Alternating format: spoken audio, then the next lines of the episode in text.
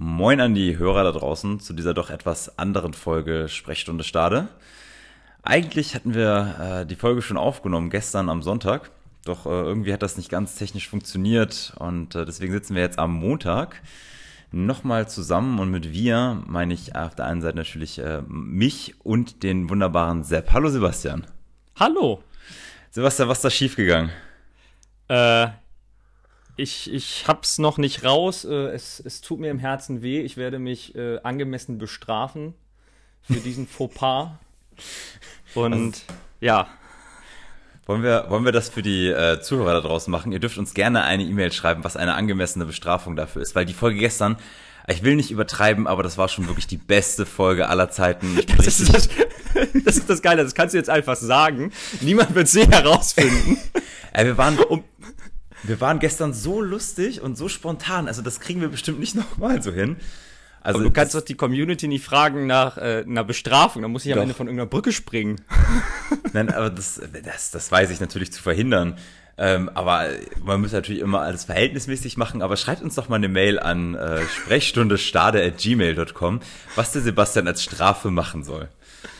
Wir möchten davon absehen, dass es hier irgendwelche körperlichen Gewalt oder sowas, das, das wollen wir nicht haben.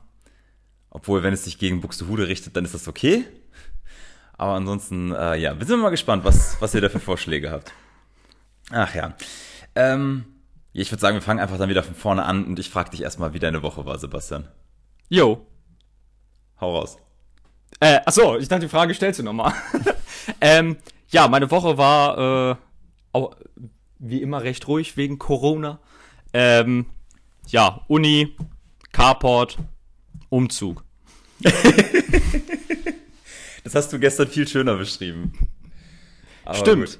Ja, ja, also ich habe für die Uni natürlich gearbeitet, ist jetzt alles online. Äh, das Carport-Projekt im Garten geht auch voran und dann habe ich noch beim Umzug meines Bruders geholfen. Genau, weil dann, das hattest du gestern, dein Bruder ist jetzt äh, nach Stade gezogen. Genau. Wir hatten, wir hatten schon gemutmaßt, ob er vielleicht mit seiner Freundin äh, die 50.000 voll macht für die Einwohnerzahl in Stade. Habt ihr da was rausbekommen? Habt ihr da mal beim Einwohnermeldeamt nachgefragt? Äh, nee, die Ummeldung machen wir jetzt in der Woche. Hm. Okay, ähm, vielleicht können wir das dann nächste Woche endlich vermelden. Ja, und äh, ich habe es ja gestern auch gesagt, also ich finde, dann gibt es halt einen großen Festakt, ne? Ja, definitiv. Muss ja auch angemessen sein. Ja, jetzt, jetzt weiß ich natürlich, ah ja, Festakt. dann haben wir über die zehnte Folge der Sprechstunde Stade gesprochen. Äh, das machen wir jetzt nicht, das, das holen wir jetzt nicht nee. nach. Ähm, wir dann dürfen, überraschen wir die Leute. Ich wollte gerade sagen, liebe Hörer da draußen, wir werden, wir sind jetzt in der achten Folge und zur zehnten Folge lassen wir uns irgendwas einfallen. Und äh, ja. Ähm, was haben wir? Ach so, weil, das haben wir gestern auch äh, anfangs ein bisschen vergessen. Wir wollten noch aufklären, was letzte Woche los war, als plötzlich, äh, als du plötzlich weg warst und ich mit irgendwelchen fremden Personen gesprochen hast. Das waren deine Eltern, die im Auto saßen. Und genau. Das, dein, dein Handy hat sich witzigerweise mit dem Auto verbunden. Genau, ich hatte Bluetooth noch an und ja, dann wurde das Auto gestartet und das Auto und das Handy dachten sich, wir sind so gute Freunde, wir connecten. Und ja. Aber wir haben schon gesprochen, wenn wir jetzt die Folgen immer aufnehmen, werden deine Eltern in den Keller gesperrt. Genau. Alle haben Autoverbot, das finde ich gut.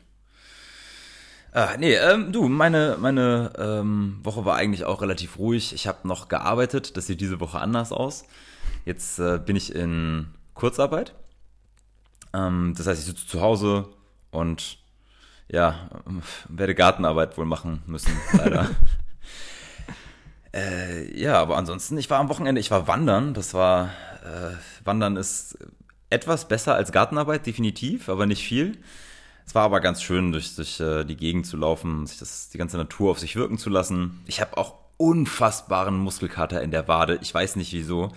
Ich konnte gestern den ganzen Tag nicht richtig laufen. Heute dachte ich mir auch, ja, machst du mal lieber einen ruhigen und lag jetzt die ganze Zeit auf dem Sofa, äh, nachdem ich so ein bisschen, ja, halt Oberkörper trainiert habe, ne? So wie man das halt macht. Beine werden nicht trainiert.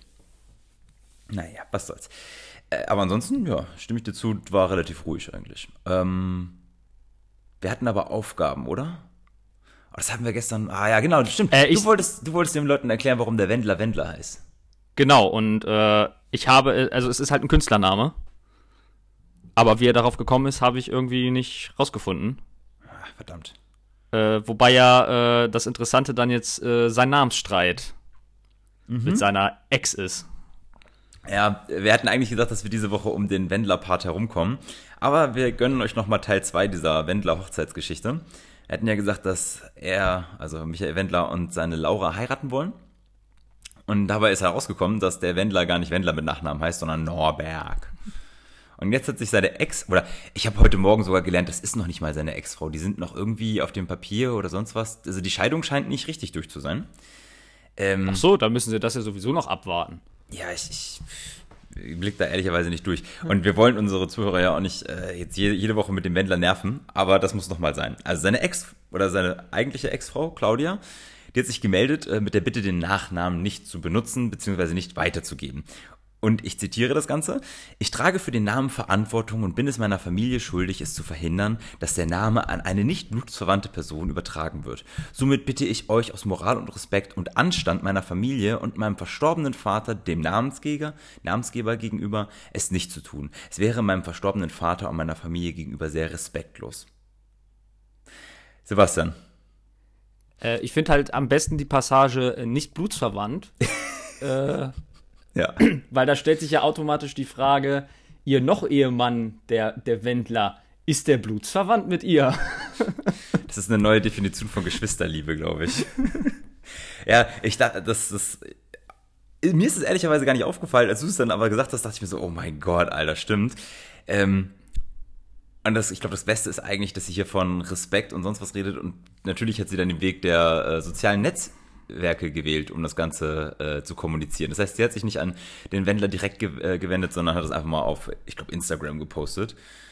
Und ich dachte, mhm. ja, das ist auch sehr, äh, ich weiß auch nicht, respektvoll oder sonst was gegenüber. Ein bisschen lächerlich, vor allem habe ich heute Morgen auch noch im Trash-TV gelernt, äh, dass der Wendler und die Laura schon darauf reagiert haben und gesagt haben, du hast uns eigentlich gar nichts zu sagen. Also. Und das finde ich eigentlich so albern. Ich meine, er hat ja schon den Künstlernamen Wendler und sie könnten sich ja sonst einfach den Familiennamen Wendler geben. Zumal ich dieses Beharren, er muss den äh, Namen Norberg ja anscheinend behalten. Also wenn die Karriere davon abhängt, dann sollte er sich ein anderes Geschäftsmodell überlegen. ich habe es auch nicht gerafft. Also sein, sein eigentlicher Name hier, Skrutznowick oder wie das war, das, den kennt ja sowieso keiner. Also who cares? Ja. Also, äh, alles etwas, alles etwas affig. Ähm, aber so scheint das da abzulaufen. Ich bin gespannt, wie es da weitergeht. Ich weiß nicht, wenn, ich glaube, wenn es nochmal hart eskalieren sollte, dann ähm, müssen wir nochmal drüber reden, weil ich das dafür finde ich es dann doch zu unterhaltsam. Das stimmt, ja. Ähm, apropos Unterhaltung, wir haben uns auch beide überlegt, beziehungsweise es kam auch aus der Community nochmal die Aufforderung, wir sollen ein paar Empfehlungen rausgeben. Das hätten wir irgendwann mal versprochen. Äh, deswegen machen wir das. Und du hast auch was rausgesucht als Empfehlung.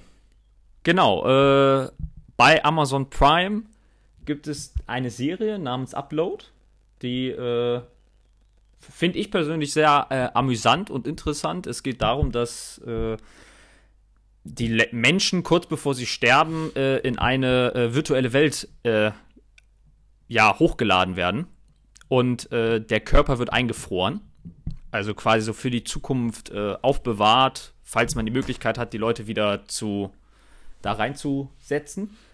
Und äh, ja, es geht halt darum, dass dann ein junger Mann in diese virtuelle Welt gelangt nach einem Autounfall und ja, dann versucht mit der Situation klarzukommen und auch seinen Tod so ein bisschen aufzuklären.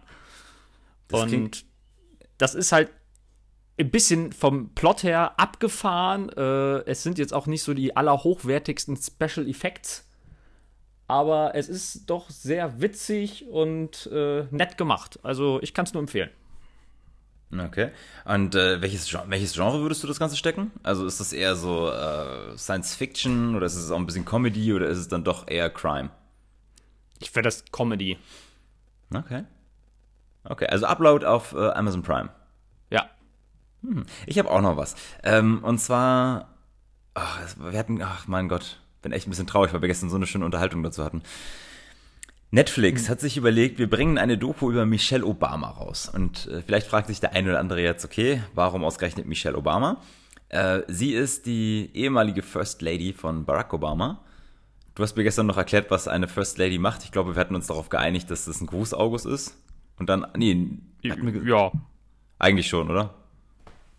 also hat halt eine sehr repräsentative Wirkung und hat aber auch generell in der amerikanischen Gesellschaft irgendwie ein größeres Standing oder eine größere Bedeutung als äh, jetzt zum Beispiel die First Lady in Deutschland. Natürlich, weil der Präsident auch einfach eine, in den USA eine größere Bedeutung hat als der Bundespräsident in Deutschland. Aber äh, die sind auch so halt einfach dort in den USA mehr involviert und eine Bezugsperson für die Bevölkerung. So ein bisschen wie die Queen äh, in Großbritannien. Ja, ich mag die Queen. Ähm, was wollte ich jetzt eigentlich sagen? Genau, Michelle hat äh, ein Buch geschrieben, das heißt Becoming und hat eine Buchtour auch dazu gemacht. Also dann durch die Städte, durch die USA gereist, hat dann verschiedene Stationen vorgelesen. Und dieses Buch ist unfassbar erfolgreich. Also zwei Millionen Exemplare in zwei Wochen verkauft. Plus das Hörbuch hat einen Grammy gewonnen. Äh, da hat sich Netflix das nicht nehmen lassen und äh, hat die gute Frau dabei begleitet bei ihrer Buchtour.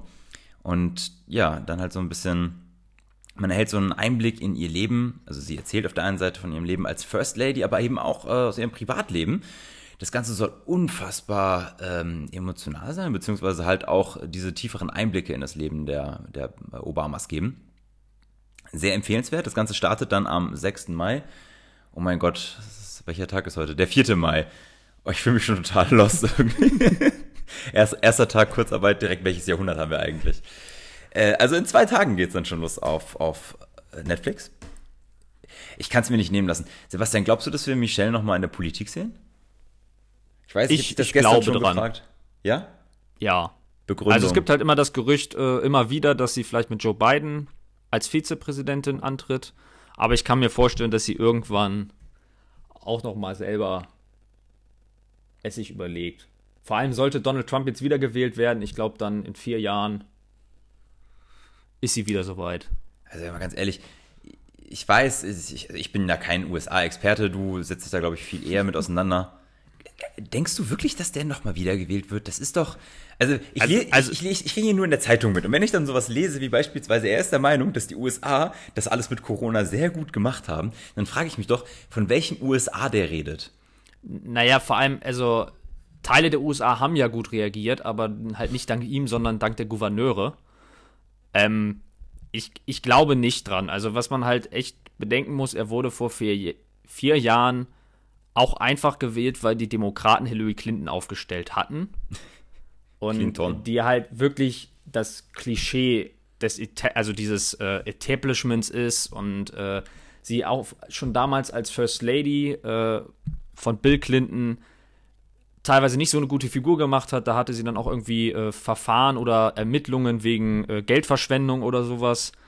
Und äh, deswegen war das eigentlich auch schon von Anfang an schwierig. Also viele gemäßigte Amerikaner, die hatten halt wirklich die Wahl zwischen Pest und Cholera. Und die dachten sich, und äh, es ist halt ja in den USA alle acht Jahre wechselt eigentlich, wechselt ja der Präsident, weil die haben ja maximal zwei Amtszeiten. Und meistens ist dann halt sowieso der Wechsel, wenn es vorher ein Demokrat war, wechselt man dann zu den Republikanern. Das ist eigentlich immer dieses Wechselspiel. Und deswegen äh, war das dann auch ein Grund, warum Donald Trump gewählt wurde. Und ich glaube jetzt aber nach dem, was er jetzt abgezogen hat und wie sehr die Gemäßigten vergrault hat, äh, wird er nicht wiedergewählt, zumal ja jetzt auch Bernie Sanders äh, zu, im Wahlkampf, im Vorwahlkampf ausgestiegen ist und äh, da glaube ich schon, dass die Demokraten jetzt wieder gute Chancen haben zu gewinnen. Hm, okay. Ich habe ähm, neulich einen interessanten Artikel gelesen, wie ich fand.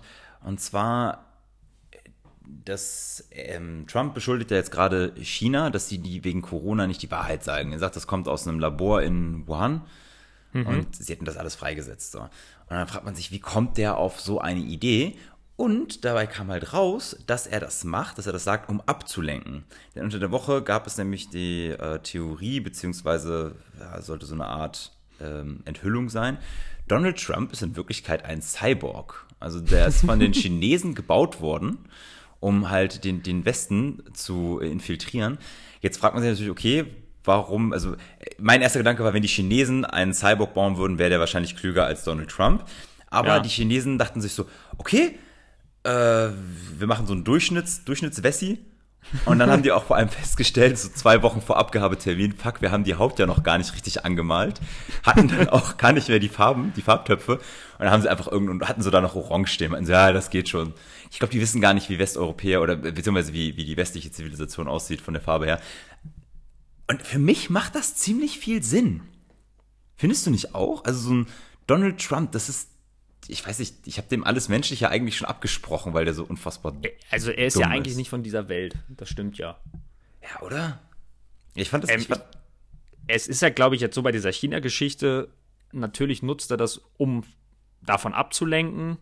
Nur jetzt gab es ja auch gestern irgendwie so einen Bericht. Ähm, also ich glaube auch nicht, dass sie das irgendwie dann absichtlich freigesetzt haben, um eine weltweite Pandemie auszulösen und eine Wirtschaftskrise herbeizuführen aber es, also irgendwie mehrere westliche Geheimdienste sind wohl halt irgendwie zum Schluss gekommen, dass es aber in diesem Labor Untersuchungen zu diesem Virus gab, weil es ja schon vergangenes Jahr dort aufgetreten ist. Mhm. Also es geht halt darum, dass die Chinesen es wussten und dieses Wissen nicht äh, preisgegeben haben. Ähm, das ist halt die Meinung der Geheimdienste und der noch äh, normalen Beamten und Bürokraten in Washington. Und dann daraus spinnt sich Donald Trump ja anscheinend seine eigene Geschichte so ein bisschen. Ich sag mal so, wenn die Chinesen wirklich dafür verantwortlich sind, dann hilft da, also dann erwarte ich mehr als ein Schuldigung und wir backen euch einen Kuchen. Ähm, hätte ich das schon ein bisschen mehr. Dann möchte ich eigentlich, dass, dass China uns mal ein bisschen. Was, wie, wie können die Chinesen sich dafür dann bei uns entschuldigen? Sebastian, das ist deine Aufgabe. Ich habe, das ist doch eine perfekte Wochenaufgabe. Sebastian, du überlegst dir mal, wie sich die Chinesen bei uns für, für Corona entschuldigen können. Okay, ich überlege mir was. äh, ich notiere mir das mal gerade nicht, dass ich das vergesse. Ah, für China. So, apropos sich entschuldigen, weißt du, wer sich auch entschuldigen dürfte? Wie? Dein neuer bester Freund äh, Boris Palmer. Ah, ja. Seines Zeichens äh, Oberbürgermeister von Tübingen und er ist Grüner. Äh, also er gehört in der jeder Partei, den Grünen, Bündnis 90 den Grünen an. Der Boy hat unter der Woche, glaube ich, äh, auch Langeweile gehabt, hat dann den Getränkeschrank von Opa aufgeräumt, eine Flasche Korn gefunden, sich die gegönnt und ist damit dann ins Frühstücksfernsehen gewandert und hat hm. da dann mal kritisiert, wir retten in Deutschland gerade Menschen, die in ein paar in ein paar Jahren oder in einem halben Jahr sowieso alle tot wären. Warum sperren wir die nicht einfach ein? Also ja. ich formuliere das doch mal anders. Er ist für strengere Quarantänemaßnahmen, der, aber nur der Risikogruppe. Alles andere soll wieder aufmachen, also gerade also Wirtschaft soll wieder aufmachen, es soll alles wieder in Gänge kommen zu einer in Anführungszeichen eingeschränkten Normalität oder beziehungsweise ähm, ja möglichst ja, zu einer normalen Normalität. Ich weiß gar nicht, wie er das ausgedrückt hat. Und alles andere soll wieder gelockert werden. Er redet von einem neuen Generationsvertrag. Die jungen Leute gehen wieder raus, können arbeiten, nehmen aber auch das Infektionsrisiko auf sich. Und die Älteren, die bleiben halt zu Hause, verzichten auf soziale Kontakte. Und ja, damit ist alles wieder schicko. Sebastian, deine Meinung bitte. Also ich, ich finde das eine interessante Idee vom Generationsvertrag, dass man die Alten halt einfach wegsperrt. Ähm, ich meine, wenn die nur noch zu Hause sitzen, dann äh, brauchen die ja eigentlich auch nicht mehr so viel Rente. Also man kann den Generationsvertrag ist uns auch einfach erweitern, dass man die Rente kürzt. Also, äh, ich, ich finde halt die, diese, diese Vorstellung, die der Mann anscheinend hat von Gesellschaft und Solidarität, äh, finde ich absolut erschreckend. Ganz kurz, aber und, damit ich das richtig äh, verstehe, du hast jetzt gerade vorgeschlagen, wegen naja, der Alten mein, müssen wir alle Rücksicht nehmen, deswegen nein, streichen wir denen jetzt das Taschengeld? Nein, ich meinte, äh, man könnte das ja dann mal weiterspinnen, seine Vorstellung. Ach so. Von Generationenvertrag. Weil das wäre ja eigentlich die Konsequenz. Weil wozu, äh, man könnte ja sagen, wozu brauchen die dann das Geld, wenn die zu Hause eingesperrt sind? Das ist ja aber, es ist natürlich totaler Schwachsinn. Man kann die natürlich nicht einfach äh, wegsperren. Wir leben in einem äh, äh, freien Land, in dem es natürlich momentan Einschränkungen gab, aber äh, es ist immer schwierig, äh, Rechte für einzelne Gruppen oder so dann einfach mal so zu, zu sagen, nee, gibt's nicht. Ich glaube äh, aber, dass er wahrscheinlich viele Sympathisanten damit auch getroffen Also, dass, dass es da für diese Idee schon ein paar Leute gibt, die sich auch dafür aussprechen. Ja, es gab für diese Idee Sympathisanten in der AfD, äh, die dann allerdings ein bisschen Ups. erschrocken waren, als es dann, als dann im Bundestag gesagt wurde, da müsste man äh, Herrn Gauland ja auch wegsperren. Ist jetzt nicht so, als hätte ich damit ein Problem, aber äh, das wäre halt auch die Konsequenz. Und äh, wenn man solche Forderungen stellt, ich würde mich halt fragen, also Herr Palmer ist jetzt irgendwie 47, ähm, wenn der halt so 70, Mitte 70 ist, wie der es finden würde, wenn seine, wenn seine Enkel auf die Idee kommen würden, ach, Opa, du bist uns ein zu großes Risiko, wir spenden dich mal weg. Weil wir dich lieben. Ja, weil wir dich lieben, genau. ähm, ja, die Frage ist ja, wie, wie kam der, der Wuschelkopf da überhaupt auf diese Idee? Ähm, Alkohol, viel Alkohol. Viel Alkohol. Ich glaube, ganz ehrlich, wahrscheinlich hat er auch aus Langeweile ein paar seiner komischen Haare geraucht, die er da äh, mit dieser komischen Grauhaarfrisur. Ähm, tatsächlich bezieht er sich ja auf einen Bericht der UN. Und zwar hat da Generalsekretär äh, Antonio Guterres gesagt, dass durch diesen ganzen Wirtschaftsshutdown die weltweite Wirtschaft so sehr in, in eine Schieflage gerät, dass es einen Armutsschock auslösen wird. Millionen von Kindern werden deshalb sterben. Also nein, stopp, falsch. Die Millionen von Kindern, die hat Boris Palmer ins Gespräch gebracht. Guterres hat gesagt, Hunderttausende von Kindern könnten daran sterben, mhm. weil äh, halt Einnahmen fehlen. Gerade ältere oder ärmere Familien ähm, finden halt keinen Job mehr, weil die Wirtschaftslage es halt nicht zulässt, äh, Arbeitslosigkeit steigt etc. pp. Und diese armen Familien müssen dann halt noch mehr einsparen und wo sparen sie natürlich an Gesundheitsmaßnahmen, ähm, weniger Nahrungsmittel, das heißt, ähm, ja, die Hygienestandards gehen runter, man wird anfälliger, wenn man nicht gut versorgt ist und daran leiden die Kinder halt. Deswegen kam er ja überhaupt auf die Idee. Die Frage ist, gibt es nicht andere Maßnahmen, die man ergreifen könnte? Also von daher, ich fand das auch recht wirr. Ja, aber es ist dann ja auch die Frage, wenn man den Lockdown nicht machen würde und Millionen sterben an Corona, ist das dann besser? Also, die Frage das ist ja, also es wird ja, glaube ich, nach der Krise sowieso äh, viele Debatten und dann darf dazu geben, wie bereitet man sich auf so einen Fall in Zukunft besser vor? Was muss man in den Gesundheitssystemen besser machen? Ähm, ich habe jetzt neulich auch eine Stadt oder eine, äh, einen Artikel gelesen, da hieß es dann, man bräuchte halt eigentlich, um die äh, Gesundheitssysteme der Entwicklungsländer. Äh, Sekunde so mal ganz kurz, mein Haustelefon klingelt. Meinst du, man kann das hören? Äh, ich höre es leicht. Ja, ich, ich glaube, wenn ich mir die Tonspur angucke, dann kann man es auch ganz leicht sehen. Jetzt kriegen die Zuhörer aber mal live mit, wie das ist. Jemand ruft bei uns an und ich gehe nicht ans Festnetz. Ich weiß nicht, warum Leute überhaupt noch auf dem Festnetz anrufen. Ich, ich verstehe es auch nicht. Ha, kennst du deine Festnetznummer? Ja, kenne ich noch.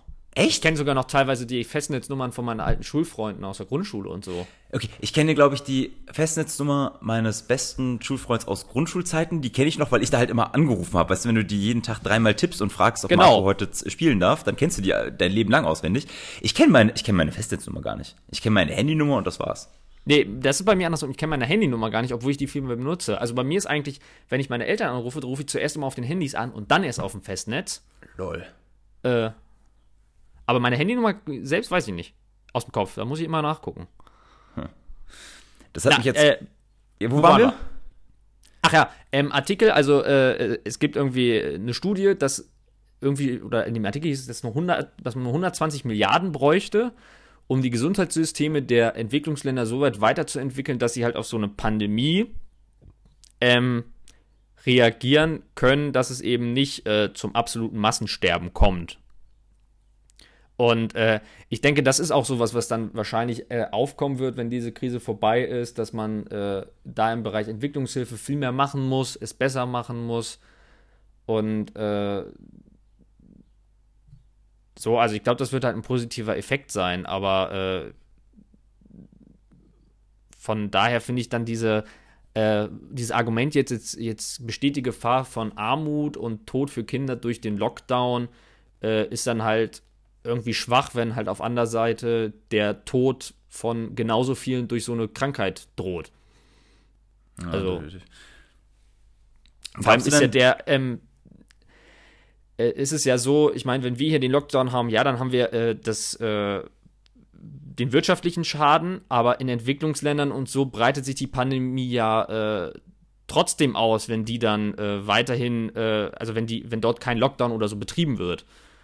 Also letztendlich ändert das ja nichts direkt.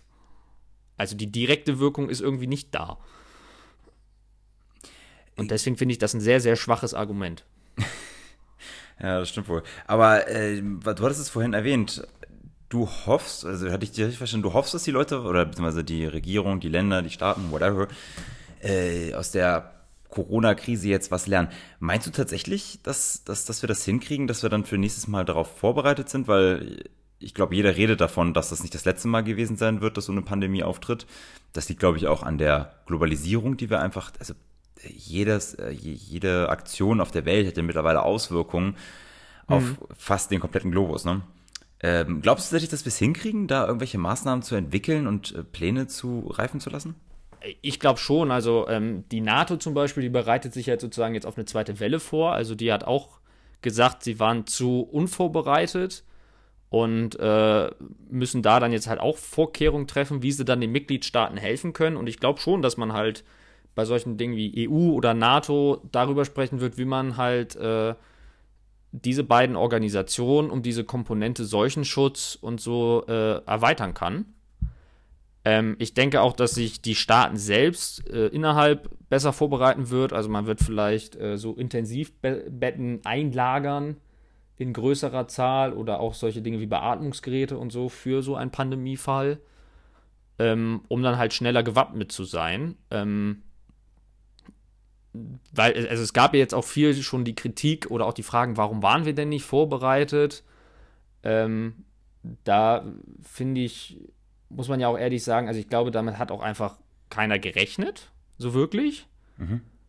Und äh, deswegen, ich denke schon, dass wir da unsere äh, Schlüsse draus ziehen. Natürlich jedes Land für sich selbst. Also China hat zum Beispiel den Schluss gezogen, wir müssen die Überwachung noch weiter ausbauen. Ähm, ich hoffe natürlich, sowas passiert bei uns nicht. Du meinst äh, nicht durch die App, dass wir dann ausspioniert werden? Wobei ja unter der Woche jetzt rauskam, dass die Speicherung der Daten äh, nicht extern, sondern tatsächlich auf dem, auf dem Telefon passieren soll, ne? Naja, ich sag, sag mal so, die App ist ja im Gegensatz zu dem, was in China jetzt teilweise passiert, äh, ein Witz. Also in China werden jetzt mittlerweile Kameras in den Wohnungen installiert von den Menschen. Ja gut, ich habe auch Kameras in meiner Wohnung. Nur so kann ja, ein Quarterback halt sein Spiel verbessern die werden halt nicht von irgendwelchen Beamten des Staates installiert.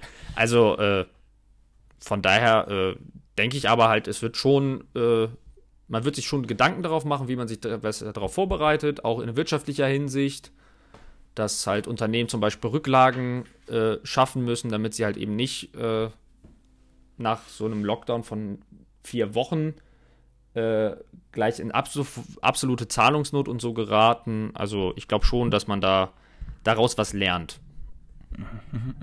Definitiv gelernt haben, glaube ich, ähm, ich, ich, ich, ich finde es immer so traurig, das sagen zu müssen.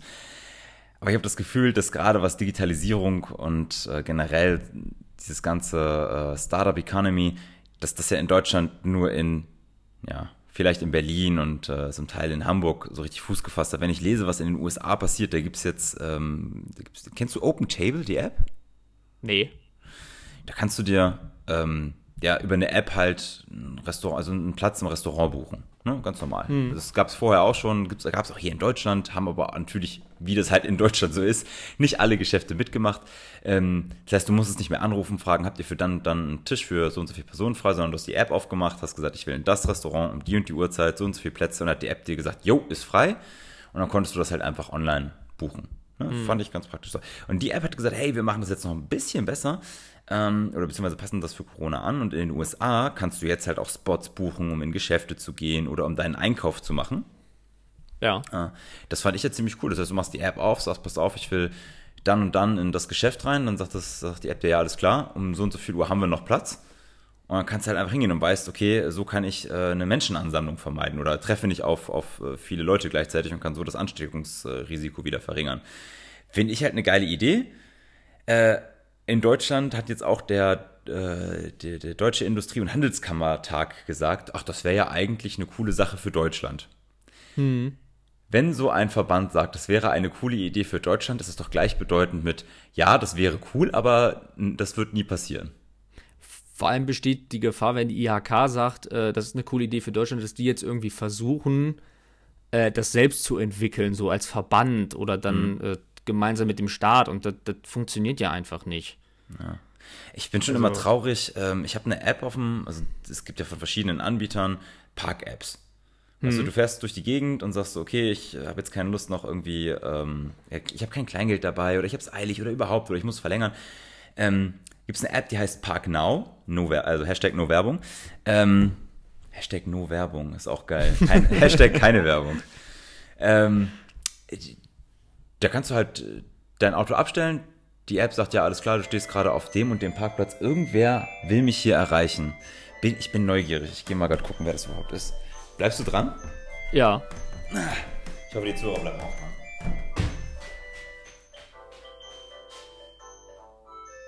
Keine Ahnung. Bestimmt nur ein Werbeanruf. Ich war, ja, ich verstehe auch nicht, warum die Leute nicht einfach. Das war 04141, das sah aus wie Stade. Ich verstehe nicht, warum die Leute nicht raffen. Wenn man nicht rangeht, dann will man nicht telefonieren. Egal. Ja, also, äh, also ich habe halt so, au- auch so den Grundsatz, wenn jemand anruft und äh, äh, dann gehe ich nicht ran, also dann rufe ich auch, teilweise auch nicht zurück, weil äh, wenn es wichtig ist, meldet er sich ja nochmal. Ich wollte gerade sagen, ich glaub, Aber ich verstehe dann halt immer diese Situation nicht so, ach, er ist vor fünf Minuten nicht rangegangen, dann rufe ich fünf Minuten später nochmal an. Ich glaube, ich wollte gerade sagen, ich glaube, wenn die jetzt nochmal anrufen, dann gehe ich einfach ran während der, während der Sendung. Dann haben sie Pech gehabt. Ähm, aber wobei dann, das ist auch falsche Erziehung, ne? Dann wird, das würde ja, Ja. in deren Kopf dann bedeuten, ah, okay, wenn ich hartnäckig bleibe, dann gehen die irgendwann ran. So, jetzt gehe ich gar nicht mehr ins Telefon. Toll gemacht. Fuck, wo waren wir? Du warst gerade dabei, mir zu erzählen, dass das nie kommt in Deutschland. Ich war dir dabei zu erzählen von der Parkplatz-App, glaube ich, ne? Genau. Okay, also äh, was ich eigentlich sagen will, ist, dass diese App ist eigentlich super praktisch, weil du fährst halt auf irgendeinem Parkplatz, steigst aus, schließt dein Auto ab, gehst los, holst dein Handy raus und während du schon auf dem Weg zu deinem Ziel bist, kannst du halt auf der App dann ähm, das Parkticket ziehen. Das Handy erkennt dank Ortung, okay, da und da hat er gerade sein Auto abgestellt, alles klar. Und wenn du dann beispielsweise in der Stadt unterwegs bist und feststellst, ah fuck, ich schaff's nicht pünktlich zurück, bevor das Ticket abgelaufen ist, dann kannst du es halt auch nochmal mit dem Handy verlängern. Finde ich persönlich super praktisch. Ähm, hier in Deutschland kannst du das halt nur in großen Städten machen, wie beispielsweise Berlin oder Bonn. Ich Ja. verstehe nicht, warum das nicht auch überall anders möglich ist. Wo ist denn das Problem? Dann brauchst du halt, natürlich musst du für ältere Leute, weil das sind halt meistens ältere Leute, die das, die lieber mit Hartgeld bezahlen wollen, für die musst du immer noch einen Parkautomaten haben. Aber ansonsten sollte es doch diese, diese Anbieter oder diese App geben von, was weiß ich, irgendwelchen Anbietern, die es mir halt ermöglichen, mein Parkticket da digital zu, zu zahlen oder nicht. Oder habe ich da schon wieder irgendeine Diskussion verpasst? Ist da, habe ich da schon wieder irgendwie datenschutzrechtlich was, was äh, missverstanden oder? Das kann halt durchaus sein, dass wegen der DSGVO schwieriger ist in Deutschland. Aber ich glaube, es ist halt auch einfach, äh, keine Ahnung, ich weiß halt nicht, ob es auch in den USA bei solchen Dingen dann auch einfach äh, mehr Initiative von diesen äh, App-Anbietern und auch äh, von der Bevölkerung gibt, dass man solche Sachen umsetzt.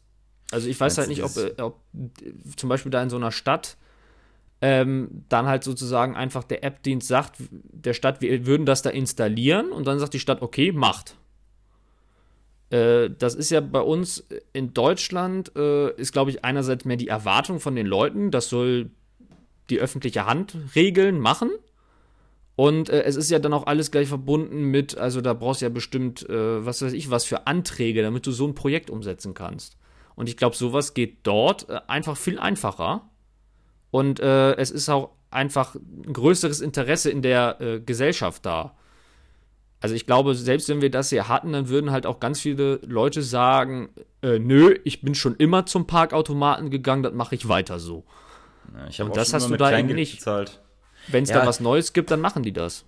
Das denke ich auch. Ich glaube, dass das auch so eine, so eine mentale Sache ist, äh, so eine Einstellungssache, von wegen, wir helfen uns selbst und äh, kriegen das hin. Und hier in Deutschland hast du momentan halt eher die Einstellung, äh, ja, irgendwer soll das regeln, das wird schon irgendwer machen. Also Genau. gef gefühlte Wahrheiten halt, ne? So. Äh, apropos gefühlte Wahrheiten. Ich ich habe da zwar jetzt noch nicht so recherchiert, aber ich habe äh, was einen Artikel überflogen und dachte mir so, warum? Und zwar hatten wir mal drüber gesprochen. Stefan Raab möchte gerne einen, ähm, ja, einen alternativen Eurovision Song Contest starten. Äh, ich glaube, er heißt Free ESC, irgendwie sowas. Und der soll stattfinden am selben Tag, an dem der eigentliche ESC stattgefunden hätte. Ja. Ich habe diese Idee sehr hart gefeiert, weil ich Stefan Raab für einen genialen Entertainer halte und äh, der solche Shows auch einfach konzipieren kann. Ich glaube, das wäre mega unterhaltsam gewesen. ja, was der anfasst, wird irgendwie zu Gold. Jawohl. Äh, jetzt kam das ARD oder die Öffentlich-Rechtlichen auf die Idee, ja, lass mal auch einen nationalen ESC machen. Und zwar am selben Datum. Und da Ja. stellt sich doch die Frage, warum? Also, wenn da doch schon Deutschland, ein, einer der größten Showmaster überhaupt, sagt, ey, ich mache da eine Veranstaltung an dem und dem Tag, Wieso sind unsere öffentlich-rechtlichen dann so bescheuert und sagen, ja, machen wir auch? Warum machen wir uns solche Konkurrenz? Warum, vor allem, was, was, was gucken die Leute eher? So ein scheiß ARD ZDF ESC Ding oder ein Stefan Raab Pro 7 ESC Ding? Also was entertaint dich wohl mehr?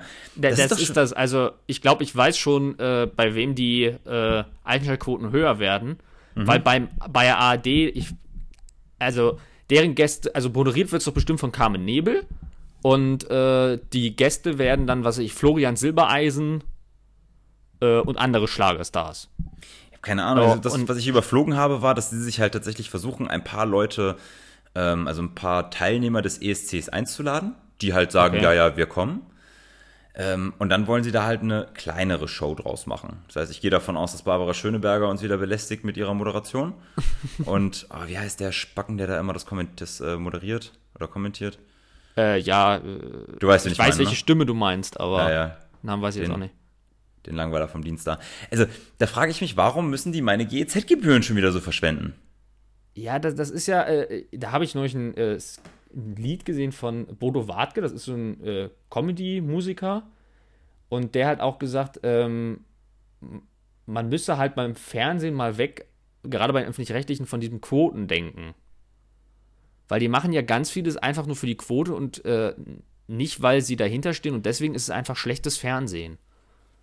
Also wenn man bedenkt, wie viele Milliarden die durch die GEZ einsammeln und dann, was die einem dafür bieten, äh, also da kann ich halt vollkommen verstehen, wenn die Leute dann sagen, GEZ ist scheiße, weil das, was du geboten kriegst, ist auch einfach scheiße. Also ich meine, ich, man zahlt pro Monat über 17 Euro GEZ und äh, ja, kriegt dafür zu einem Großteil halt äh, übermäßig viele Talkshows die jetzt ja nicht alle schlecht sind, aber es sind einfach zu viele geboten. Man bekommt äh, Kochshows übermäßig viel geboten und man bekommt Bares für Rares. Oh, danke, dass du danke, dass du es gesagt hast. Beste und, Sendung. Äh, da, dafür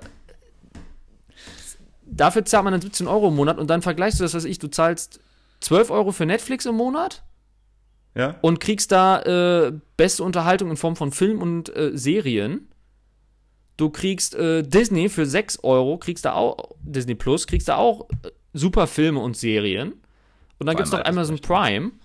Ähm, und da, da ist es doch nicht verwunderlich, dass die Leute ähm, das nicht zahlen wollen und dass die äh, Einschaltquoten bei öffentlich-rechtlichen rückläufig sind.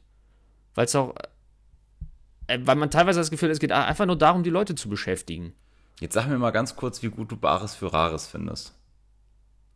Äh, ich finde das. Äh also ich habe, ich selbst guck's nicht. Ich habe auch nichts dagegen, dass es eine so eine, dass es so eine Serie gibt. Ich habe auch nichts dagegen, dass die, was ich mit GEZ finanziert wird. Aber die muss doch nicht den gesamten Nachmittag parallel bei irgend, bei diesen ganzen ZDF-Sendern laufen. Doch. Die, also, es tut mir leid, ich, ich ähm, halte es da mit, mit, ganz vielen anderen Leuten. Das ist so eine Serie die, oder eine Sendung, die kannst du auch so schlecht ausmachen. Du guckst das und denkst dir, da kommt dann halt irgendwer an und sagt, ja, ich habe hier was gefunden auf meinem Dachboden, ich will mal gucken, wie viel wert das ist. Dann denkst dann, dann bist du ja selbst schon so der Experte und denkst, ah, ich würde dafür ungefähr so, so viel zahlen. Dann geht er da mit rein, dann handeln und falschen die. Du hoffst ja die ganze Zeit, dass der da irgendwas für kriegt, wenn du den sympathisch findest. Und dann am Ende, ja, Deal or No Deal, ne? Und wenn du, selbst hm. wenn du sagst, pass auf, ich gucke nur noch einen, Arschlecken. Wenn du nicht schnell genug ausgemacht hast und dann schon die nächste Omi siehst, die da andackelt mit irgendeinem Erbstück, dann guckst du das auch noch, weil du auch wissen willst. Also ich finde, diese Serie hat unfassbar geiles Suchtpotenzial und äh, ja, wer die noch nicht kennt, ja. auf jeden Fall mal Bares für Rares reinschauen und bedankt also euch später. Die Quoten scheinen, scheinen ja auch zu stimmen, sonst würden sie auch nicht so viel ze die zeigen. Aber es ist halt einfach, ich meine, äh, du hast kein, Pro kein wirkliches Programm für junge Menschen. Also ich meine, die heute Plus Nachrichten da für die, für die Jugend hm? Die laufen unter der Woche um 23 Uhr. ähm, ja. Äh, du hast äh, die, also äh, du zahlst massig GEZ und dann äh, läuft auch noch die ganze Zeit Werbung, außer nach 2015. Weil sie dazu ja gesetzlich verpflichtet sind. Aber äh, alleine wie, wie viel Geld die jedes Jahr von dem Bayer-Konzern kriegen müssen für die ganzen Medikamente-Werbung. Hm vor allem sind es ja auch dauernd äh, so, äh, ich sag mal, äh, eher Medikamente, die auch für die ältere Bevölkerung sind. und äh, es ist, also noch nicht mal die Werbung ist auf die Jugend abgeschnitten. Und äh, was denen halt einfach fehlt, ist ein richtiger Nachrichtenkanal, sowas wie Welt oder CNN. Ich finde, sowas fände ich viel nützlicher, so einen wirklichen 24-Stunden-Nachrichtenkanal. Ja. Ähm, dann zeigen die halt, äh, okay, sie zeigen Sport und Olympia und so machen sie auch immer ganz gut. Aber ähm, dann finde ich ruhig, dass sie mehr Geld bieten sollten für Fußball und so. Weil wenn ich da 17 Euro im Monat zahle, dann will ich dafür auch was sehen. Und, sagen, weil äh, die auch bei der Sportübertragung mittlerweile nachgelassen haben, ne? Manche Rechte ja, verloren, die sie dann und, doch äh, teuer dazu kaufen müssen. Ich finde, also man müsste es halt irgendwie auf so eine bestimmte Senderstruktur äh, verringern. Ähm, dann weiß ich auch nicht, ob man ZDF und ARD braucht. Also, äh, keine Ahnung, ich finde halt, man bräuchte einen, äh, keine Ahnung, so einen normalen Sender, wie man es jetzt hat, wo halt sozusagen alles ein bisschen läuft. Ein Nachrichtensender, ein Sportsender, ein äh, Kinderkanal und äh, dann auch noch irgendwie ein Sender für die regionalen Nachrichten. Aber alleine wie viele verschiedene Fernsehanstalten und so es gibt. Äh, ich wollte gerade sagen, du hast ja eigentlich ja so viel Geld Angebot, für ne? Verwaltung ausgegeben, was man auch so gut in gute Produktion und gutes Fernsehen investieren könnte, dass man halt gar nicht dazu gezwungen wird, die Privaten anzumachen oder so. Und äh, die auch keine Sorge haben müssten, dass ein Stefan Raab ihnen die ganze, äh, das ganze Publikum wegnimmt, wenn er gleichzeitig irgendwo eine Sendung hat. Hatten wir uns jetzt darauf geeinigt, finden wir das eigentlich, ich, also ich finde das eine bescheuerte Idee, zur selben Zeit zu senden wie, wie ein Stefan Raab. Also beziehungsweise mir ja. bringt das halt nichts. Ne? Ich muss mich dann entscheiden. Und ich als junger Mensch entscheide mich dann generell eher für äh, ja, Pro 7 leider, ne? Ja, natürlich. Weil ich den Entertainment-Faktor, glaube ich, äh, da höher einschätze. Gut. Äh, dann haben wir das, würde ich sagen, haben wir das Thema doch abgehakt. Äh, wo wir gerade schon beim Thema, nein, wollen wir erst über die Schulen reden? Wollen wir das mal dieses Mal einbauen? Ja, können wir machen. Alles klar. Diese Wochen, diese Woche, letzte Woche. Letzte Woche haben die Schulen wieder aufgemacht, richtig? Aber auch halt nicht für alle, sondern nur für die ja. Abschlussklassen. Genau. So. Und äh, anscheinend ist man der Meinung, okay, äh, wir können die Schüler und Lehrer anständig schützen oder beziehungsweise auch noch das Personal, was da rumläuft, an Hausmeister und Hausmeisterinnen. Ob, hast du schon, hast du schon mal eine Hausmeisterin gehabt? Nee. Ich auch nicht. ich hatte in den Schulen immer nur Hausmeister, die waren alle super beliebt bei den Schülern und hatten auch immer so, also hatten auch einen Kiosk, wo man sich dann immer das ungesunde Frühstück gekauft hat. ich weiß noch, auf meiner, äh, während meiner Realschulzeit, unser Hausmeister, der war ähm, ehemaliger Boxer. Der war ein super korrekter, super lustiger Typ. Aber wenn du halt irgendwie Beef gemacht hast, dann kam der halt auch mal um die Ecke und naja, müssen wir nicht drüber reden. Ähm, was, worauf wollten wir eigentlich hinaus? Genau. Also, ich habe jetzt ein bisschen was mitbekommen von Rike, die fühlen sich tatsächlich in den Schulen sicherer als beim Einkaufen. Ja. Das heißt, die Schüler halten sich da zum sehr großen Teil an die äh, Sicherheitsabstände, Hygienemaßnahmen. Es ist doch auch merkwürdig, oder? Dass du dich in der Schule wohler fühlst als beim Einkaufen? Naja, aber unsere Erfahrung war es ja auch beim Einkaufen, dass sich die junge Generation mehr an die Regeln gehalten hat als die ältere. Ja, das stimmt wohl. Ähm, naja, die Kultusministerkonferenz hat ja jetzt irgendwie besprochen, dass, oder beziehungsweise geht ja davon aus, dass der Schulbetrieb dieses und auch bis zu den Teilen ins nächste Jahr noch komplett ähm, ja, von Corona betroffen sein wird und nicht regulär ablaufen kann. Das ist krass, oder? Also ich hätte gedacht, dass die retten sich jetzt irgendwie bis zu den Sommerferien und dann mhm. machen wir äh, zum nächsten Schuljahr dann Fresh Start, aber das scheint wohl nicht der Fall zu sein, ne? Hm, ja, also man will natürlich äh, weiterhin das Risiko niedrig halten. Ähm, ich sag mal so, kleine Klassen oder so haben sich ja schon alle mehr gewünscht mhm. für eine bessere Kinderbetreuung. Das Problem ist, du hast ja einfach nicht das Personal für, zumal ja auch viele Lehrer auch zu dieser Risikogruppe gehören, ähm, die du dann ja auch noch irgendwie schützen musst. Mhm. Ähm, das, das, wird schon spannend, wobei ich das auch wieder so ein bisschen äh, erschreckend fand, äh, wie unflexibel wir da sind. Was meinst also, du? Also ich meine, es, naja, es gab in den letzten, im letzten Jahrzehnt wie viele Schulreformen? Zu und äh, jetzt zum Beispiel das, äh, also gab es irgendwie, also jede neue Landesregierung hatte eine Schulreform. Ja, das stimmt. In Niedersachsen. Und äh, ich fand es dann doch irgendwie absurd, dass man das Abitur und sowas jetzt so knallhart durchzieht. Ähm, und habe nicht so ganz verstanden, warum man das jetzt nicht noch hätte schieben können. Also es ist klar, es gibt äh, irgendwie bis Mitte Juli oder so sind die Bewerbungsfristen bei den Universitäten, aber die könnte man ja eigentlich auch verschieben. Also ich meine, wir waren in der Lage, so ein ganze, äh, also äh, alles runterzufahren. Ich verstehe nicht, warum man sowas dann nicht verschieben kann. Ich bin generell was ähm, überrascht gewesen, dass man, ich finde dafür, dass wir alle zu Hause waren oder beziehungsweise die, die Schüler alle zu Hause waren, und sich dann da versucht haben, Sachen beizubringen, haben wir eigentlich viel zu wenig in der ganzen Diskussion über digitales Lernen gesprochen. Findest du nicht auch? Mhm. Also gefühlt war es dann, oh mein Gott, Homeschooling, oh mein Gott, die armen Eltern. Ähm, und dann ganz viele andere Themen, Wirtschaft natürlich ganz vorne weg, wobei das ja natürlich auch ein wichtiger Faktor ist. Aber niemand hat irgendwie mal, also zumindest habe ich nichts wahrgenommen, konkrete Vorschläge mal laut rausgebrüllt, wie wir jetzt das digitale Lernen in Deutschland verbessern können. Ich weiß, die ja. FDP hat da früher, ähm, beziehungsweise zur Bundestagswahl hatte sie ganz tolle Pläne, äh, wie hieß es nochmal, weltbeste Bildung. Und mhm. da gab es dann auch diesen Punkt, äh, lebenslanges Lernen durch digitale Möglichkeiten, bliblablub. Aber jetzt ja. so wirklich, wirklich gekommen ist nichts, meiner Meinung nach. Nee. Und dabei wäre das, das doch. Da hat man irgendwie nicht so richtig gehört von dem Thema. Ja, und dabei finde ich generell könnte man das ganze Thema Schule mal ein bisschen freier denken. Ähm, ich glaube, dass du hast es zwar gesagt, wir hatten schon viele Reformen äh, fürs Bildungssystem, aber jetzt wäre ja halt auch die Möglichkeit zu sagen, okay, ähm, wir können jetzt vielleicht nochmal Sachen ausprobieren, die wir uns vorher nicht getraut haben, weil was soll schlimmer sein als Homeschooling? Also Weißt, weißt du, was ich meine? Es wäre doch jetzt eigentlich hm. ideal gewesen. Warum hat sich da nee. keiner getraut, was zu machen? Hast du eine Vermutung? Äh, naja, vielleicht hatte man die Sorge, dass das Thema kein, also nicht genug Aufmerksamkeit hat, aber dadurch, dass ja jede Familie betroffen ist, denke ich, hätte es ja schon absolute ähm, Aufmerksamkeit gehabt. Und äh, ich meine, man hat immer experimentiert mit neuen Schulreformen, während so der normale Schulbetrieb lief. Aber wie du sagst, jetzt hätte man halt die Möglichkeit, ich meine, im aller Worst Case müsstest du halt für die Betroffenen jetzt sozusagen, äh, für die, die gerade in der Schule sind, dann vielleicht äh, G10 einführen, also die halt, äh, damit sie das im schlimmsten Fall nachholen können, noch noch ein Jahr länger in die Schule schicken. Das wäre der absolute Worst Case.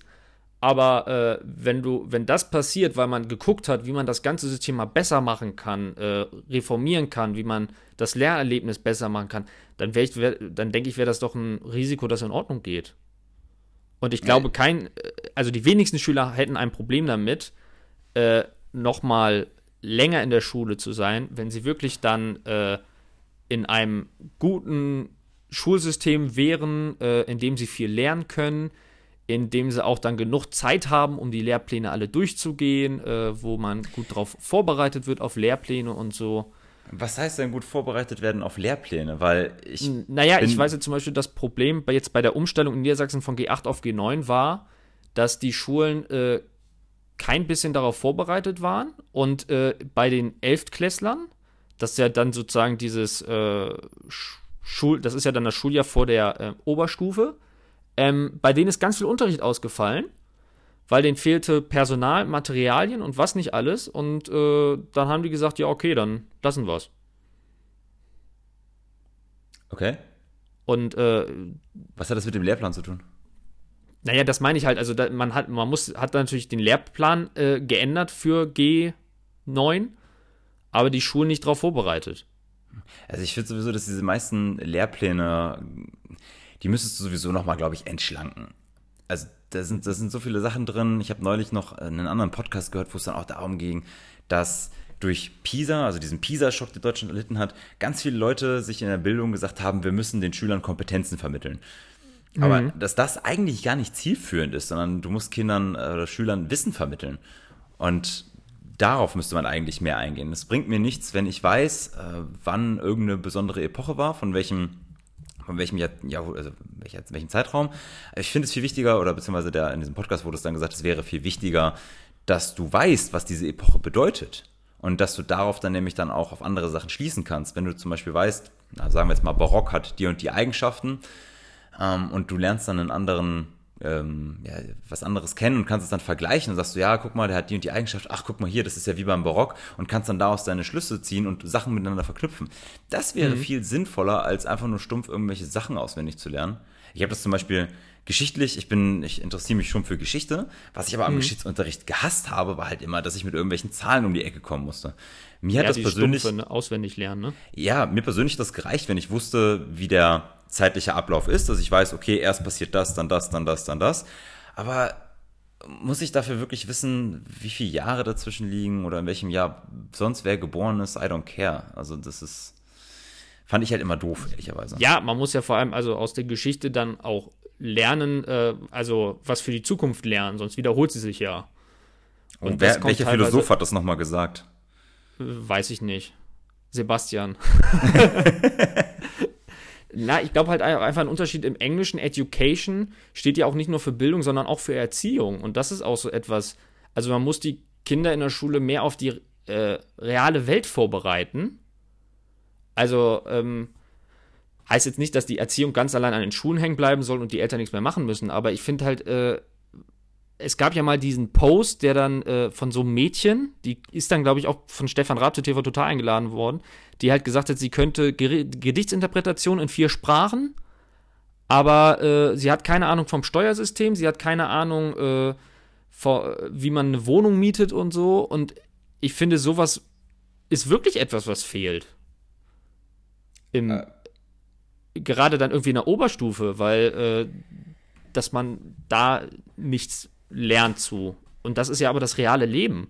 Ja, Fun Fact: Ich habe ähm, witzigerweise neulich dazu einen, einen Beitrag gehört von Thomas de Maizière, der gesagt hat: Nee, wir müssen da kein Fach für einführen, damit Kinder lernen, wie eine Steuererklärung funktioniert. Wir müssen das Steuerrecht so vereinfachen, dass äh, Schüler keine Angst davor haben und das mit ihrer Schulbildung einfach so können. Ja, das oder dass ich, du das fand das ich halt viel besser ein, zu sagen. Ja, oder dass du es halt einfach mal als ein Thema, was ich im Politik-Wirtschaftsunterricht so anschneiden kannst. Aber dass du es halt sozusagen äh, schnell und einfach äh, den beibringen kannst oder sie es sich eben selbst beibringen können. Aber, genau, das, äh, das, dafür hat er auch plädiert, dass er gesagt hat, das hm. muss so vereinfacht werden, dass die Schüler es, äh, beziehungsweise die Erwachsenen, was auch immer dann die, die Absolventen, dass die sagen, ja, ich mache jetzt halt meine Steuererklärung, weil ich ja weiß, wie es geht. Nicht, weil ich das in der Schule gelernt habe, sondern weil ich in der Schule Werkzeug an die Hand bekommen habe, damit ich weiß, wie ich mit solchen Situationen umgehe. Äh, das, das, das fand ich viel sinnvoller, als zu sagen, hm. oh, die müssen jetzt in der Schule lernen, wie eine, wie eine Steuererklärung funktioniert. Also das fand ich gut, fand ich guten Ähm, wir machen mal ein bisschen weiter. Ich glaube, wir haben noch ein paar Themen und wir haben nicht mehr so viel Zeit, ehrlicherweise. Ähm, ich wollte mit dir einmal über den Drei-Phasen-Plan sprechen. Äh, Phase 1 hat ja jetzt langsam oder startet diese Woche, das ist ja die Öffnung des, äh, der touristischen Outdoor-Aktivitäten wie Kletterparks, Spielplätze und Zoos. Hm. Wobei das bei Zoos ja ganz wichtig ist, weil die laufende Kosten haben, die endlich gedeckt werden müssen, bevor sie wieder über Notschlachtungen sprechen. Erste Frage, wenn du dir so ein Fleisch aussuchen könntest aus dem Zoo, welches Tier würdest du probieren wollen?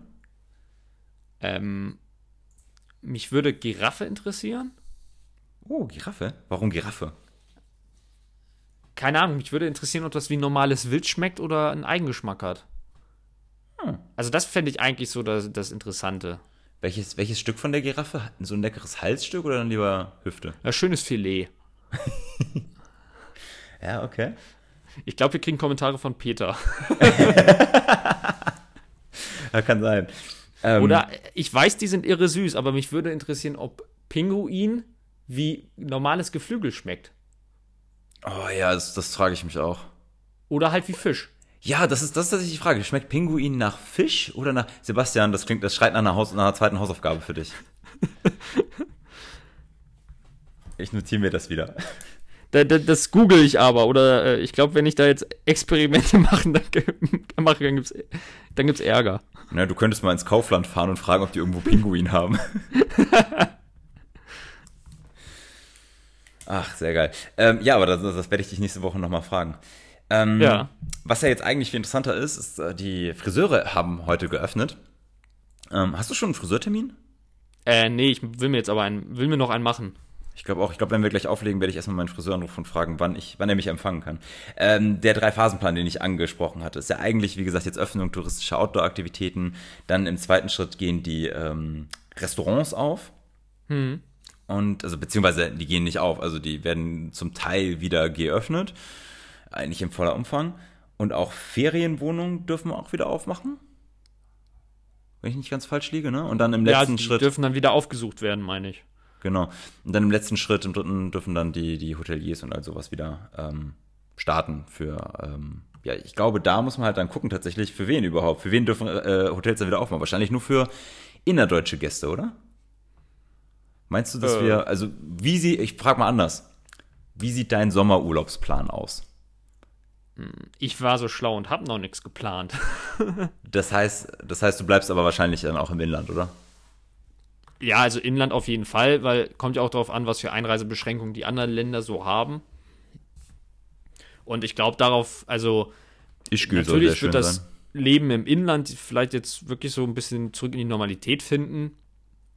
Aber sowas wie Urlaub und so, da hat äh, unser Außenminister Maas äh, schon recht. Das wird in den nächsten Monaten und vielleicht auch noch 2021 schwierig. Weil man ja einfach gucken muss, wie sich die Lage in den anderen Ländern entwickelt. Und man halt nicht das Risiko eingehen darf, dass die ganzen Urlauber das Virus wiederbringen.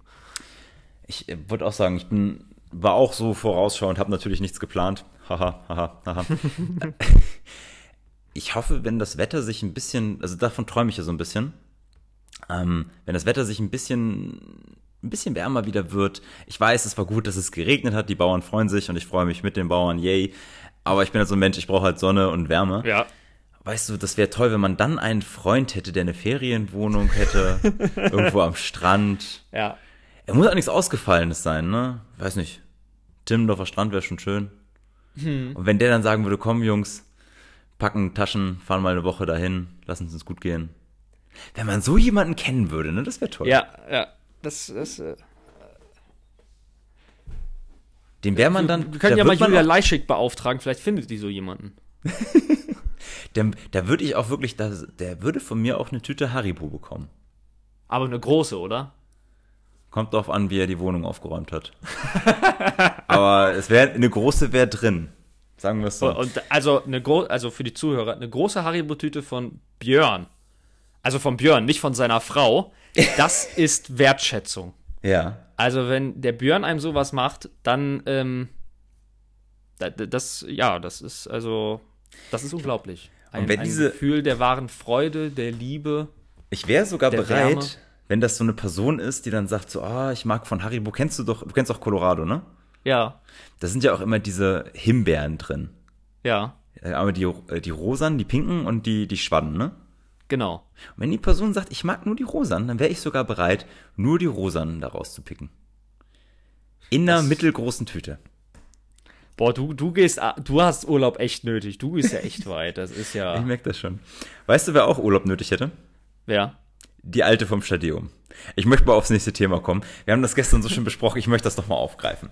Okay. Ähm, für alle Leute, die das Stadium nicht kennen, das ist das, äh, ja, das, das Tagungshaus quasi. Oder wie kann man das noch anders benennen? Ein Opernhaus? Ne. Ein Äh, Veranstaltungshaus? Veranstaltungszentrum, Kongresszentrum. In Stade. Das hast du sehr schön gesagt. Ähm, das Stadium hat ein. Kul hat Kultur- und Tagungszentrum ist der offizielle Begriff. Ein, ja, I don't care. Also, das Stadium hat ein neues Logo bekommen.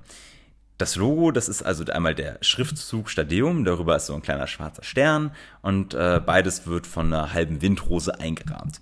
Dann gibt's dazu auch noch eine Interpretation von wegen Stars und Sternchen, die da auftreten. Ähm, die Windrose soll auch so ein bisschen die Architektur des Stadiums widerspiegeln, wo ich dachte, aha, wo bitte? Äh, gleichzeitig soll der Stern auch für den Norden und für Orientierung stehen. Äh, ja, vielleicht hat sich da jemand zusammengesetzt mit Boris Palmer und den Korn zusammengelernt. Ich weiß es nicht. ähm, ich möchte auch eigentlich gar nicht so viel über dieses Logo sagen. Ich persönlich, meine Meinung ist, ich finde das hässlich. Es hätte für mich kein neues Logo gebraucht, aber okay. Es ist vor allem das- einfallslos. Ja, äh, was viel spannender ist, ist eigentlich, ähm, was darauf für ein Kommentar von Lars Ströning himself kam im Tageblatt. Und zwar ist es nämlich so, dass das Stadtmarketing gerade an einem neuen Branding für die komplette Stadt arbeitet. So. Äh, Das Stadtmarketing ist ein, eine eigenständige Gesellschaft, das Stadtium ist eine eigenständige Gese- Gesellschaft. Die müssen nicht zusammenarbeiten, aber sie könnten eigentlich zusammenarbeiten und ich fände das auch sinnvoll, weil Stade an sich wir sind zwar inoffiziell, inoffizielle Hauptstadt von Deutschland, ja, aber das setzt meiner Meinung nach, wenn solche Gesellschaften zusammenarbeiten, Synergien und Effekte frei, hm. wovon eigentlich nur beide profitieren. Das Problem ist allerdings, dass sich die Stadiumschefin, Frau Stolz heißt sie, glaube ich, und der äh, Stadtmarketingchef, Herr Dr. Schäfer, den ich persönlich sehr schätze, und falls er uns zuhört, ich bin bereit für ein Jobangebot, das ist gar kein Problem. er muss mal dreist. du weißt, du weißt doch nie, wer hier zuhört. Also Herr Dr. Schäfer. Und Mann, hast du es nötig anscheinend. Ich würde, also ganz ehrlich, das wäre mein Traum. Ich würde sehr gerne für das Stadtmarketing arbeiten. ähm, aber worauf ich hinaus will, die Chemie zwischen den beiden stimmt nicht. Und deswegen äh, kommt es ständig zu solchen, zu solchen Aktionen halt. Ähm, das Stadtmarketing hat, wie gesagt, arbeitet gerade an einem Branding für die ganze Stadt, hat einen Workshop gemacht und auch das Stadion dazu eingeladen, damit man halt einen einheitlichen Auftritt hat. Und das Stadion so, nö, machen wir nicht, haben wir keinen Bock, sind nicht hingegangen, haben sich stattdessen eine Agentur aus Nürnberg gesucht, die dann für viel Geld das neue Logo entworfen hat, was hässlich ist. Ähm, da frage ich mich, warum? Ja, also vor allem auch, warum eine Agentur in Nürnberg? Hätte es nicht ja, auch eine Agentur in Hamburg getan?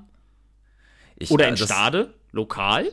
Oh ja, was, was soll das eigentlich? Warum wird die lokale Wirtschaft nicht unterstützt, Frau Scholz? Da, das Frau ist das äh, eine und das andere ist, warum greift man eben nicht dann wirklich auf äh, das Stadtmarketing, die ja selbst, so, würde ich mal sagen, auch so ein bisschen Know-how haben für sowas aber dann ja bestimmt auch eine Agentur haben, die sie unterstützt. Warum greift man da nicht mit drauf zurück? Warum macht man seinen. Ja, warum hat man jetzt schon wieder zwei ganz unterschiedliche Ansätze, weißt du? Du hast dann auf der einen Seite, ich gehe davon aus, dass das Branding der Stadt äh, nicht so aussehen wird wie dieses hässliche Logo vom Stadium. Also, das, das sind halt so Kleinigkeiten, die einen einfach ärgern, finde ich. Wir haben finde ich persönlich ein wenig verpennt, was das, also wir sind ein bisschen spät gestartet mit dem Stadtmarketing. Das hat auch was mit den Strukturen zu tun, dass wir lange kein Stadtmarketing, also kein eigenständiges Stadtmarketing hatten, sondern dass es ehrenamtlich betrieben wurde, ja. Aber dann sollte man mhm. doch jetzt besonders viel Energie da reinlegen, dass man eben aufholt und sagt, so, jetzt äh, greifen wir mal an, machen Attacke und das wird hier alles nice gemacht. Das, das äh, finde ich ja? auch. Ich finde auch einfach dieses Logo, ich meine, du kennst das ja vielleicht, das Stadion ist ja abends dann immer mal beleuchtet und so von außen. Mhm. Und ich finde ja, es ist ja ein Ort der Kultur und auch von Veranstaltungen, Festen und da ist es bunt und was nicht alles. Und dann hast du so ein Logo, schwarz-weiß, äh, keine Ahnung, ist der Marketingagentur da die, das, die Druckerfarbe ausgegangen? Ich weiß nicht, ob das Klassik sein sollte das, oder, oder Basic. Das also ist einfach nur, nur schlicht und äh, wirkt so ein bisschen halt einfach dahingerotzt, finde ich. Ja. Äh, ich finde auch, dass da unser lieber Bürgermeister, der Sönke, ähm, da einfach mal ein bisschen äh, vermitteln muss einfach. Ich glaube, da muss ich beide nochmal an den Tisch holen, sagen, pass auf, ihr zwei Kackbratzen, gebt euch mal die Hände, macht mal jetzt. Nein, ich meine ja nicht Kackbratzen, ich meine ja Kackbratzen. Also von daher, die sollen sich einfach mhm. mal vertragen und zusammenarbeiten. Und was mir jetzt gerade einfällt, dein Bruder und seine Perle werden ja die 50.000 voll machen. Dadurch ja, weiß ich nicht. Ja, doch, das dafür sorgen wir. Dadurch wird Sönke okay. ja zum Oberbürgermeister und dann ist er uns was schuldig. Und dann könnte er ja, mich ja als. ist ja niemandem was schuldig, weil Gehalt und so nicht steigt. Aber der Titel, Sebastian, er ist dann vom Titel Oberbürgermeister. Ist er dann wirklich her. Oberbürgermeister? Ja, und wenn nicht, dann sorge ich dafür. Und dann könnte er mich doch einfach als, als neuen Stadiumschef einsetzen. Und dachte, dann, du willst beim Stadtmarketing arbeiten. Du kriegst, kannst aber nicht das Stadium haben. Natürlich kann ich das haben, weil ich arbeite da mit dem Stadtmarketing zusammen. Ich würde mit Herrn, Herr Dr. Schäfer, sorgen Sie dafür, dass Frau Stolz verschwindet. Ich arbeite mit Ihnen Hand in Hand. It's no problem. Andererseits, es fällt mir gerade ein, Frau Stolz, falls Sie das hören, ich bin auch interessiert, bei Ihnen zu. Nein, ich höre es auch, jetzt werde ich albern. Ne? Ähm, also, alle Macht an mich.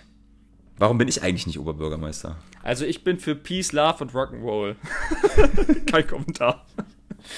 Ah, ich äh, sagen, ja, warum bist du nicht äh, Bürgermeister? Das ist eine gute Frage. Ja, ich frage mich auch, warum Mopsi nicht Bürgermeister geworden ist. Nee, wie heißt der Hund von Sönke? Scheiße, das müsste ich wissen. ich hätte es lustig gefunden, wenn die Leute das hätten ankreuzen können. Silvia Nieber, Sönke Hartleff oder der Mops? Der Hund von Sönke Hart, ja. Ja, das äh, geil. Mir fällt der Name gerade nicht ein. Es tut ah. mir leid. Ja, das ist nicht schlimm. Ähm, pass auf, ich würde sagen, eigentlich hätten wir jetzt noch über Radwege in Stade gesprochen, aber wir haben die Stunde schon rum. Äh, lass uns das Thema für nächste Woche aufbewahren. Das ist nämlich eigentlich ein Jo. ziemlich cooles Thema. Wir können uns noch ein bisschen weiter informieren. Vielleicht kommt ja die Woche auch noch was. Ja, vielleicht kommt auch diese Woche noch irgendwas. Ich weiß es nicht. Ähm, in diesem Sinne glaube ich, berei Sebastian, bereite dich jetzt schon mal darauf vor, du wirst gleich die Abschlussworte sagen. Nur, dass du Bescheid Okay. weißt, dass du, dass du nicht wieder überfordert bist. Ja. In diesem Sinne, ich wünsche unseren Zuschauern und äh, nee, ich wollte nur zu, nee, wir haben nur Zuhörer, wir haben noch keine Zuschauer. Ich wünsche unseren Zuhörern eine wunderbare Woche. Hoffe, dass sie äh, sich nicht zu sehr langweilen, dass sie entertained werden von uns, äh, dass sie gesund bleiben. Liebe, ganz viel Liebe. Ja, Sebastian, ich übergebe an dich. Äh, ja, ich äh, wünsche allen Zuschauern auch nur das Beste und möchte einfach mal Danke sagen. Ich habe bisher so viele tolle Einleitungen gehört, die mich als so wunderschön beschrieben haben. Und es gibt so einen Spruch, Größe misst man nicht in Zentimetern. Nein, das tut man wirklich nicht. Man sollte es in Björns messen, denn es gibt keinen besseren Maßstab. Es gibt keinen besseren Maßstab für Großartigkeit als Björn. Auch wenn er manchmal einen sehr, sehr derben Humor hat und eine derbe äh, Ausdrucksweise. Ähm, ja, ist er einfach großartig und äh, ihr, alle Zuhörer können, können, es, können sich echt glücklich schätzen, dass er bereit ist, so einen Podcast zu machen und äh, seine Großartig und die Leute an seiner Großartigkeit teilhaben lässt. Äh, Sebastian, mir läuft es lauwarm den Oberschenkel runter. Sehr geil. ja, dann vielen lieben Dank und äh, dann an unsere Zuhörer. Äh, eine schöne Woche. Tschüss. Tschüss!